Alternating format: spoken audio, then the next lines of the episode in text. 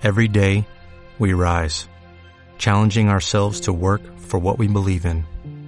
At U.S. Border Patrol, protecting our borders is more than a job, it's a calling. Agents answer the call, working together to keep our country and communities safe. If you're ready for a new mission, join U.S. Border Patrol and go beyond. Learn more at cbp.gov/careers.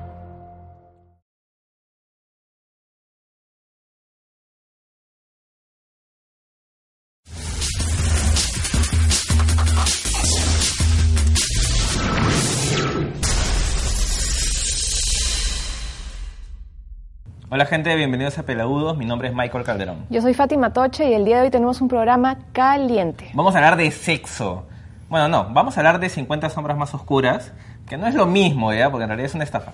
Pero para hablar de la película, primero vamos a ver el tráiler.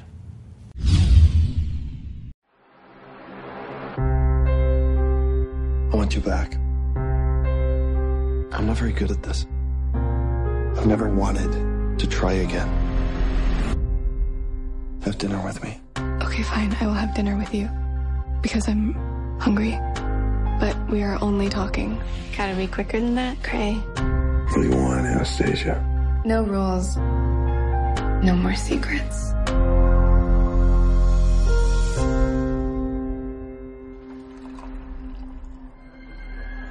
Take him off.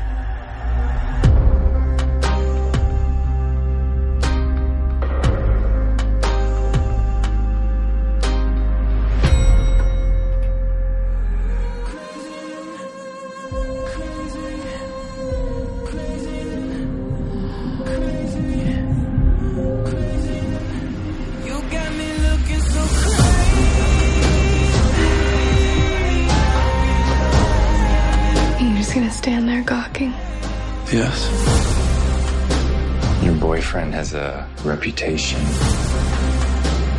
Do you want to be kept or have respect? Do you think you're the first woman to try to save him? looking so crazy in love. Got me looking, got me looking so crazy in love.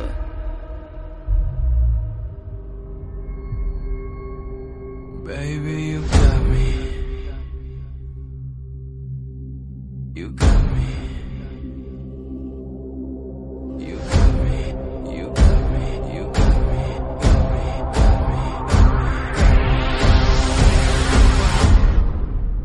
If something were to happen to you, I could never forgive myself. Oh, oh, oh, oh, no, no. Quiero aclarar, no es que 50 sombras más oscuras sea una estafa porque no la he visto. Me refería a que es, un, es una estafa el hecho de lo que quiere vender y lo que en realidad consigue a juzgar de la primera que fue 50 sombras de Grey. 50 sombras de Grey lo que trataba de venderte a partir del libro, que fue un súper monumental éxito de ventas, es que se trataba de una historia cargada de gran erotismo y que tenía obviamente a personajes interesantes sobre los cuales podría sobre los cuales circulaba esta historia. Pero cuando tú ves la película, que me imagino que habrás visto o habrás sufrido, como ha sido mi caso, yo esperé hasta verla en la televisión, porque no me animé a verla en el cine, eh, eh, en realidad no, no, es lo que, no es lo que ofrece. O sea, es una película romanticona con algunas escenas de cama, nada más. Entonces, ah, complicado saber que esto podría mejorar, ¿no? Sí, o sea, la película esboza un erotismo en el cual se enmarca una historia de amor, digamos, no convencional. Nada más, ¿no? No, no es pues este, no es sexo, no es pornografía, no es erotismo del de antes.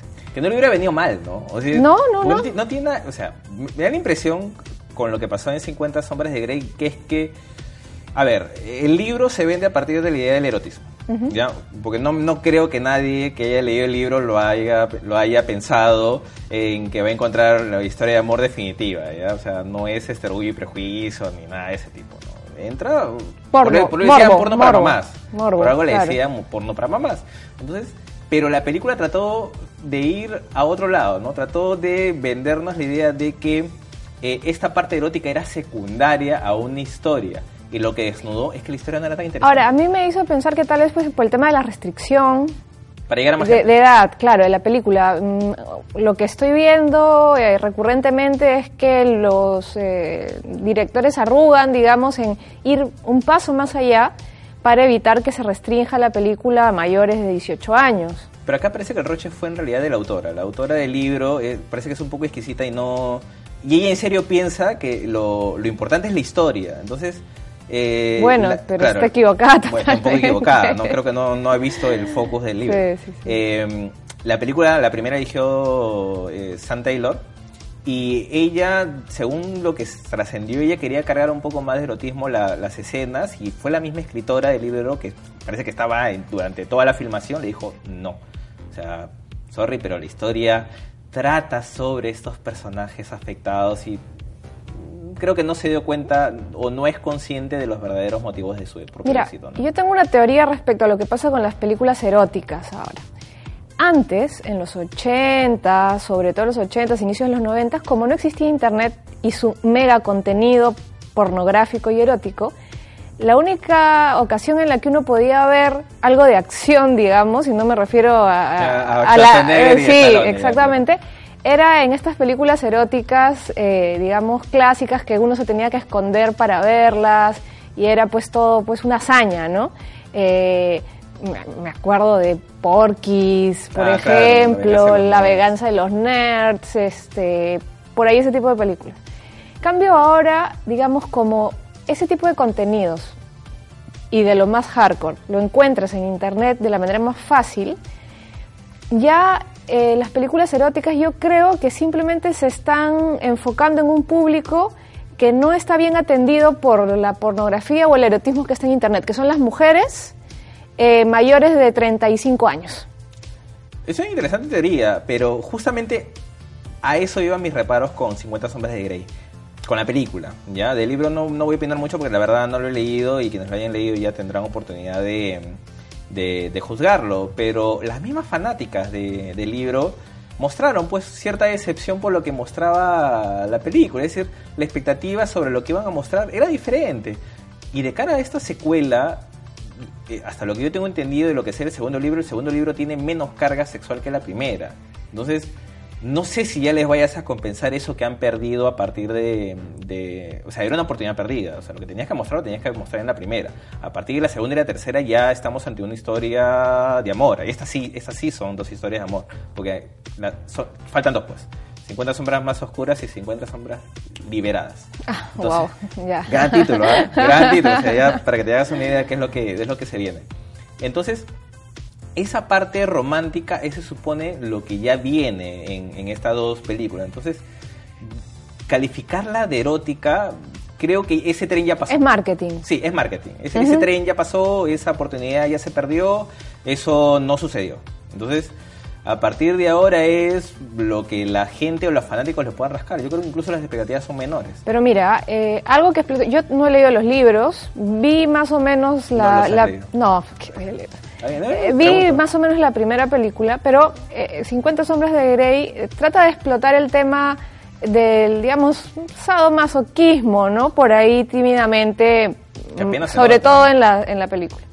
Mira, hay una película que para mí es una de mis favoritas, que se llama La Secretaria. La secre- es 50 sombras de Grey. No lo que no es fue, 50 no, me sombras de. Grey, no es. Lo que no pudo ser 50 sombras de Grey era la secretaria. Lo que pasa es que la, la secretaria no pretende ser este una este película que ponga a señoras, ¿no? Es una película este eh, de- hasta de humor negro, eh, donde hay una mujer que no se asume eh, masoquista, todavía no sabe que lo es, y un hombre que todavía tampoco tiene claro que es sádico, y la vida los junta y explotan justamente este, este tema y de una manera divertida.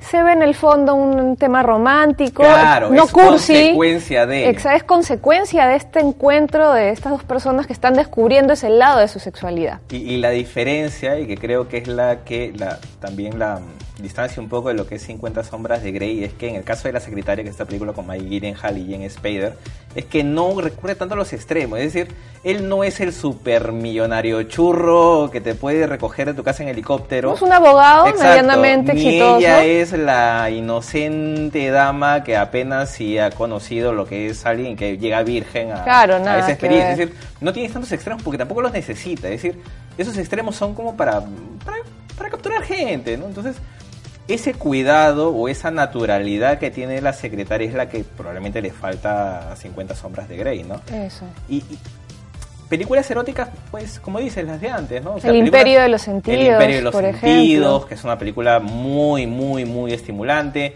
El último tango en París, con su polémica de A la por escena medio, de la mantequilla. La escena de la mantequilla, de la que hasta ahora se sigue hablando. Ah, obvio. Esa película hace también relativamente poco ha vuelto a la polémica porque se evidenció por el testimonio de la propia actriz que justamente la escena de la mantequilla no estaba pautada No, no está en el guion. y ella lo asume, y eso es lo que importa al final, como una agresión sexual.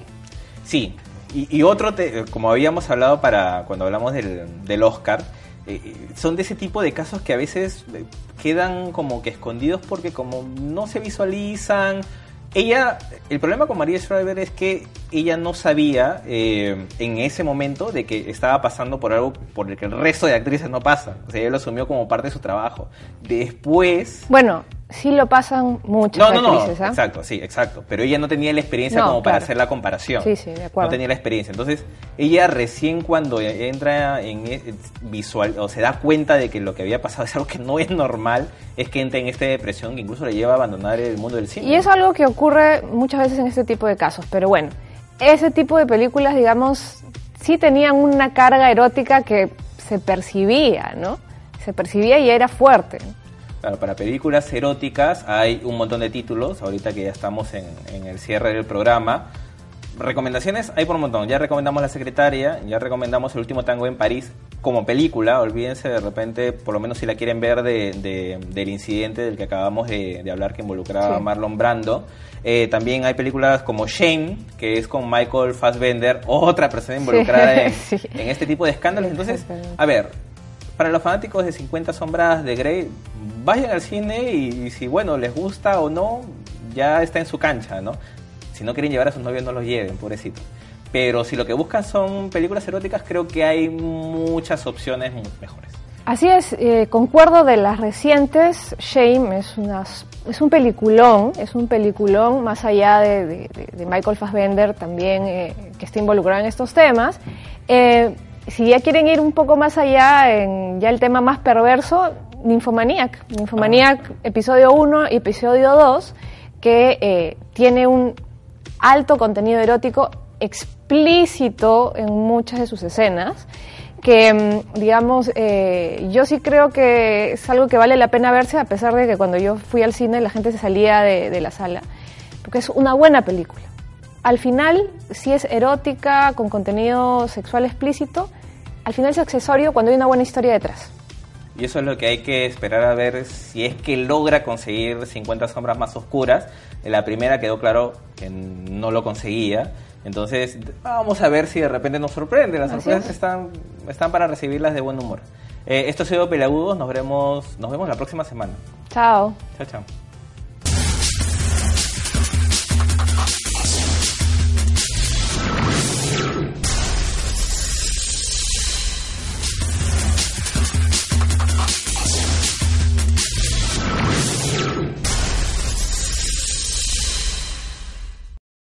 ¿Te preocupas por tu familia? Entonces, ¿por qué darles solo huevos ordinarios cuando pueden disfrutar de lo mejor? Eggland's Best, los únicos huevos con ese delicioso sabor fresco de granja, además de la mejor nutrición, como 6 veces más vitamina D, 10 veces más vitamina E y 25% menos de grasa saturada que los huevos regulares, además de muchos otros nutrientes importantes. Así que, dales los mejores huevos. Eggland's Best, mejor sabor, mejor nutrición, mejores huevos.